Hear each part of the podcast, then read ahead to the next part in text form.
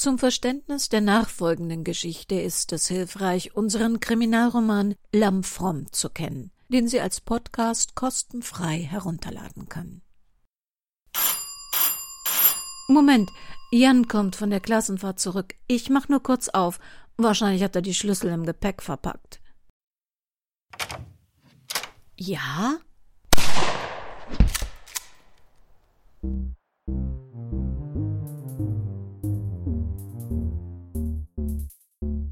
Willkommen in der Welt des Krimi-Kiosk und willkommen in der Welt von Henrietta Pazzo. Hashtag Neuland. Ein Kriminalroman von Henrietta Pazzo in zwölf Episoden. Eine Produktion des Krimi-Kiosk Verlages Petra Weber in Köln. Sprecher, die an dieser Produktion mitgewirkt haben, Beate Eberstein als Karin Rösler, Florian Knorn als Lars Mendax und Petra Weber.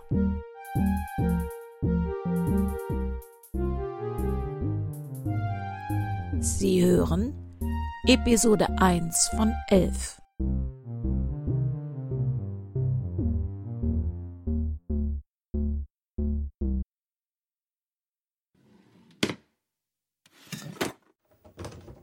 Seit seinem 14. Lebensjahr besaß Bruno einen dunkelblauen Anzug.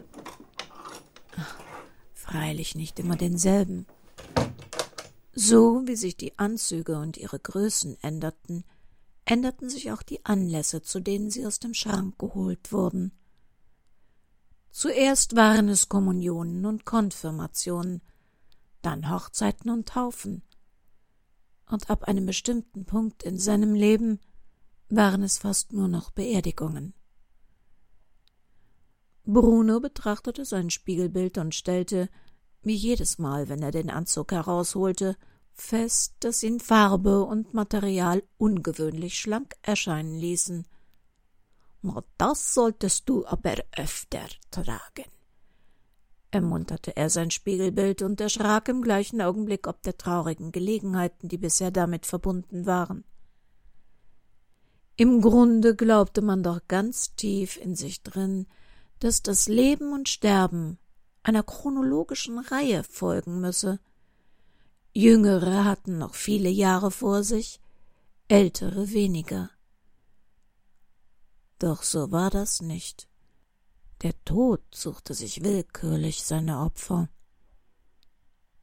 Dabei hatte jeder Mensch eine bestimmte Zeit zur Verfügung.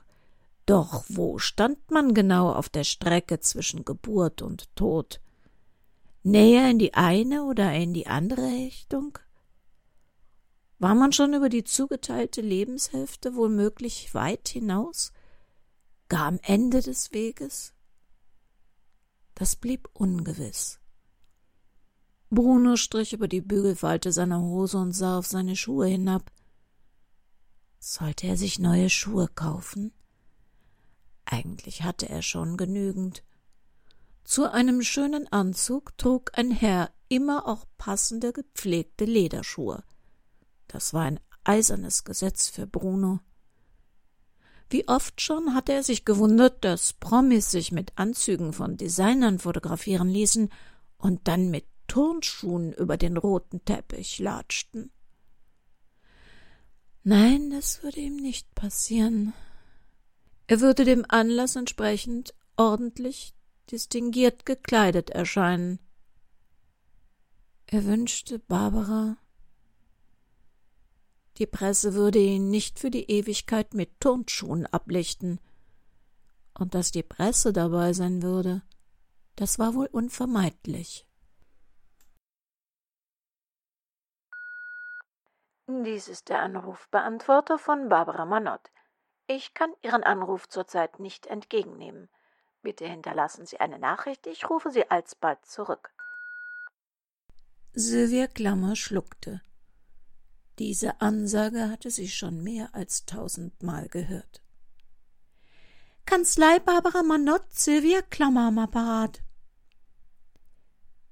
Ich wollte diesen Satz noch einmal, ein letztes Mal sagen und ich wollte ihn zu Ihnen sagen.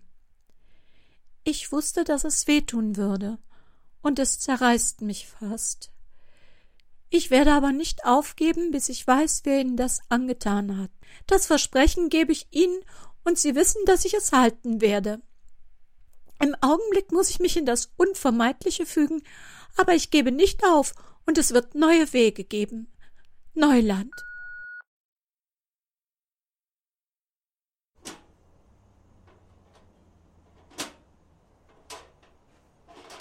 Ian Manott nahm den Brief aus dem Kasten.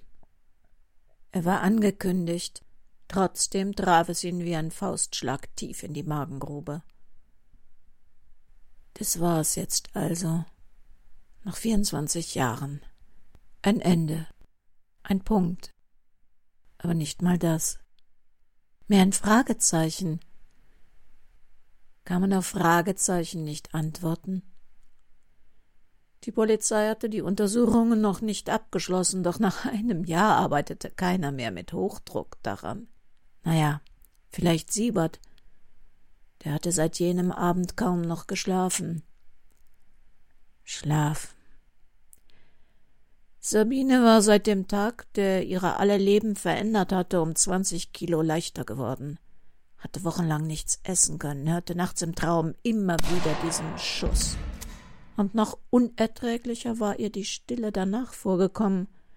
Die Sekunden, die wie Ewigkeiten schienen, bis sie begriffen hatte, dass es die Sekunden waren, in denen Barbara um ihr Leben kämpfte, und sie endlich die Kraft aufbrachte, aufzulegen und den Notarzt zu verständigen. Als er an jenem Abend nur dreißig Minuten nach Sabines Anruf zu Hause angekommen war, hatten sie Barbara schon in die Notaufnahme gebracht. Der Boden im Treppenhaus war blutverschmiert, es lagen Kanülen, Verbandszeug, Spritzen herum. An allem klebte Blut. Er hatte etliche Minuten gebraucht, bis er verstanden hatte, dass es Barbaras Blut war. Aber, aber das konnte doch gar nicht sein. Er hatte doch noch vor einer Stunde mit ihr über WhatsApp gechattet. Und wieso? Warum?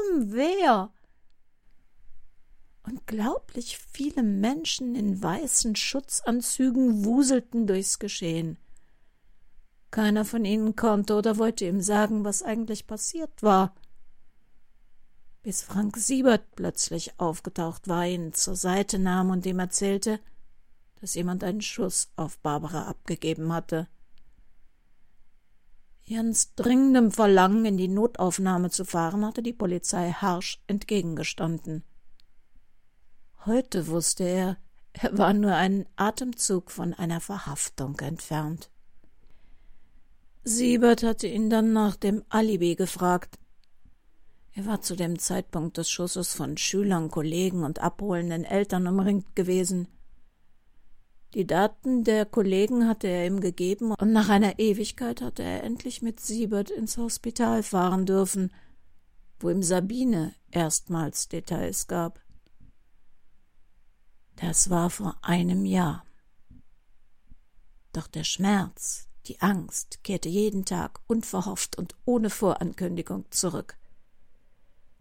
Auch jetzt, in diesem Augenblick, in dem er den angekündigten Brief in Händen hielt. Das Kuvert trug als Absender Anwaltskanzlei Barbara Manott. Er würde das Kuvert nicht öffnen. Vielleicht würde es nie geöffnet werden.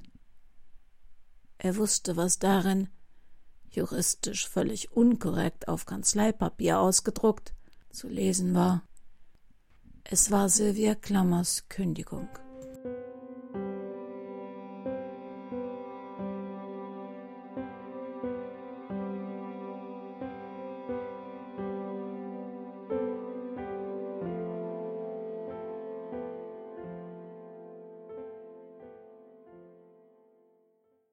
Ja, ich weiß, es ist gemein.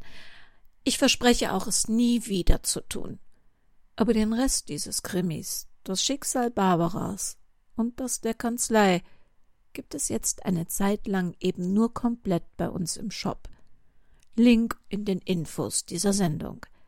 Ich hoffe sehr, dass Sie die gute Sache, die wir mit den Einnahmen planen, unterstützen werden – und wir den Krimi ganz, ganz schnell dann allen hier kostenlos in täglicher Ausstrahlung zur Verfügung stellen können. Wenn Sie sich jetzt entschließen, Neuland bei uns zu kaufen, dann bitte etwas Geduld. Möglicherweise, wenn viele Hörer dies gleichzeitig tun, könnte es zu Serverproblemen kommen. Versuchen Sie es dann einfach später nochmal. Und wenn Sie jetzt gar nichts verstehen, hören Sie sich doch bitte die Podcast-Folge vom 28. Juni 2019 an. Da erkläre ich alles. Ich werde von Zeit zu Zeit die Anzahl der gekauften Krimis auf www.krimikiosk.de veröffentlichen, wo Sie übrigens auch das Impressum dieser Sendung des Krimikiosk Verlages finden. Und ich hoffe, dass wir uns schon bald und ganz schnell wieder hören. Und ob Sie uns nun bei diesem Projekt unterstützen möchten oder ob Sie lieber warten möchten, bitte passen Sie gut auf sich auf das Leben kann nicht nur für Protagonisten in Krimis sehr kurz sein.